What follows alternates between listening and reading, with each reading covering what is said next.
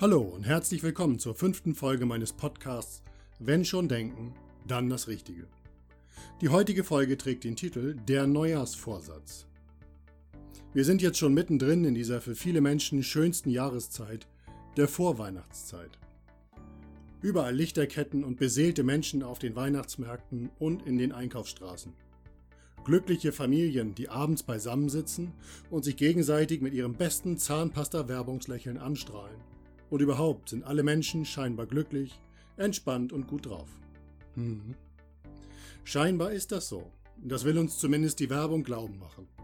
Und dass wir umso glücklicher werden, je mehr wir von Schokolade X oder Parfum Y kaufen und verschenken. Deine Vorweihnachtszeit sieht nicht so aus? Keine Sorge. Du bist voll im grünen Bereich, denn für die überwältigende Mehrheit der Menschen, speziell der Europäer und hier noch wieder speziell der Deutschen, ist die Vorweihnachtszeit vieles, aber bestimmt nicht besinnlich oder entspannend. Vielmehr entwickelt sich diese Zeit zwischen dem Ende der Sommerzeit und Silvester immer mehr zur stressintensivsten Zeit des Jahres. Jahresabschlüsse und Zielerreichung im Job, Haushaltsplanung für das kommende Jahr, Geschenke müssen besorgt werden und die Weihnachtsbesuche müssen terminiert und koordiniert werden. Ein prächtiger, nein, ein perfekter Weihnachtsbaum muss geschlagen werden. So, das war's jetzt aber, oder? Ach nein, da war ja noch was. Die Werbung sagt mir ja, ich muss ja auch noch glücklich sein. Also quälen wir uns ein Lächeln ins Gesicht, von dem aber jeder sieht, dass es eben nur gequält ist. Und dann ist es endlich soweit. Die Weihnachtstage sind geschafft. Und am 28. Dezember liegst du völlig erschöpft auf dem Sofa. Viel zu viel gegessen, und völlig erledigt vom Weihnachtsbesuchsmarathon. So kann es nicht weitergehen, sagst du dir und fasst einen Entschluss. Im nächsten Jahr, da wird alles anders. Da mache ich diesen Stress nicht mit. Ich werde die Weihnachtszeit genießen. Ich werde gar keine Familienbesuche machen. Im Job werde ich zwei Wochen Urlaub nehmen über Weihnachten.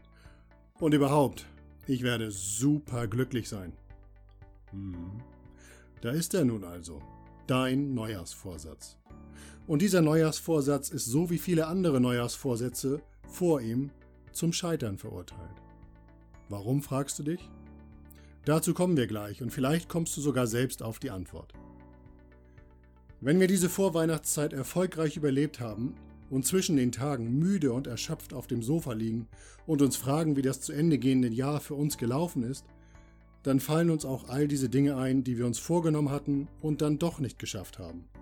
Und wir sind wieder wild entschlossen, es im neuen Jahr besser zu machen. Wir nehmen uns also vor, viel mehr Sport zu machen. Diesen Halbmarathon, den wollte ich doch schon immer mal laufen. Weniger oder gesünder zu essen, mehr zu lesen, viel weniger zu arbeiten und mindestens 20 Kilo abzunehmen. Und so weiter und so weiter. Aber wie sieht jetzt die Realität aus? Der Chef fordert bessere Verkaufszahlen, gleiche Betriebsergebnisse bei weniger Personal und so weiter und so weiter. Und du? Du stellst fest, dass du dieses Jahr wieder ein Jahr älter wirst und immer noch Sachbearbeiter bist und keine große Karriere gemacht hast. Also kniest du dich noch mehr rein, denn dieses Jahr muss es endlich klappen. Du investierst noch mehr Arbeitsstunden an noch mehr Tagen.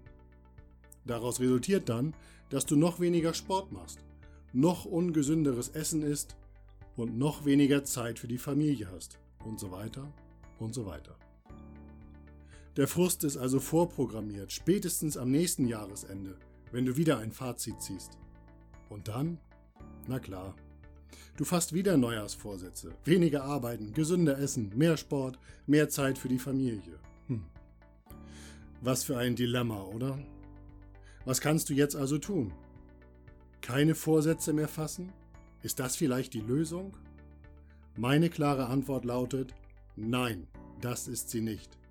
Ich will dir nur nicht erzählen, dass es sinnlos ist, sich für das neue Jahr etwas vorzunehmen. Im Gegenteil. Wenn du dir ein Ziel setzt für das neue Jahr, also wenn du wirklich weißt, was du erreichen willst, dann hilft es dir, das Ziel konkret zu formulieren und in einen Vorsatz zu verwandeln. Die Formulierung ist dabei immens wichtig. Sag also nicht, ich will nächstes Jahr abnehmen. Denn dann passiert nächstes Jahr nichts. Du wirst nur erinnern, dass du irgendwann im Laufe des Jahres irgendwas abnehmen willst. Das Ziel wird immer weiter aus deinem Fokus rücken und schließlich wird es ganz verschwinden. Formuliere daher konkret. Ich werde bis zum 30. Juni 3 Kilogramm abgenommen haben. Oder ich werde von Januar bis Februar einmal pro Woche eine Walking-Runde absolvieren. Oder ich werde pro Woche maximal zwei Überstunden machen. Die Ziele und Vorsätze müssen also konkret sein, um eine Chance auf Erfolg zu haben. Die zweite wesentliche Grundvoraussetzung für ein Ziel, das du auch erreichen kannst, ist, dass es realistisch ist. Wenn du bisher immer morgens der Erste und abends der Letzte im Büro oder im Betrieb gewesen bist, dann wird es Reaktionen hervorrufen, wenn du plötzlich als Letzter kommst und als Erster gehst. Da wird man sich im Kollegenkreis wundern. Und der Chef wird dich fragen, was denn los sei, ob du eventuell nicht mehr motiviert genug bist oder ob du vielleicht gar keine Lust mehr auf den Job hast. Wenn du dir vornimmst, im ersten Quartal 20 Kilo abzunehmen, dann wird das Reaktionen hervorrufen. Dein Umfeld wird dich fragen, ob du krank bist. Und deine Laune und deine Leistungsfähigkeit werden aufgrund der radikalen Diät, die du dann ja zwangsläufig starten musst, rapide sinken. Ein Ziel darf nicht als Bestrafung empfunden werden. Ein Ziel muss daher konkret und realistisch erreichbar sein. Kleine Schritte führen auch zum Ziel. Dazu erfährst du mehr in der dritten Folge meiner Podcast-Serie Die Tour de France-Technik. Es ist richtig, ab und zu ein Fazit zu ziehen, um zu schauen, ob alles richtig läuft oder wo man sich Veränderungen wünscht. Die Lösung ist aber, nicht gleich das ganze Leben umzukrempeln. Denk bitte auch an dein Umfeld, wie deine Familie, deine Freunde, deine Kollegen.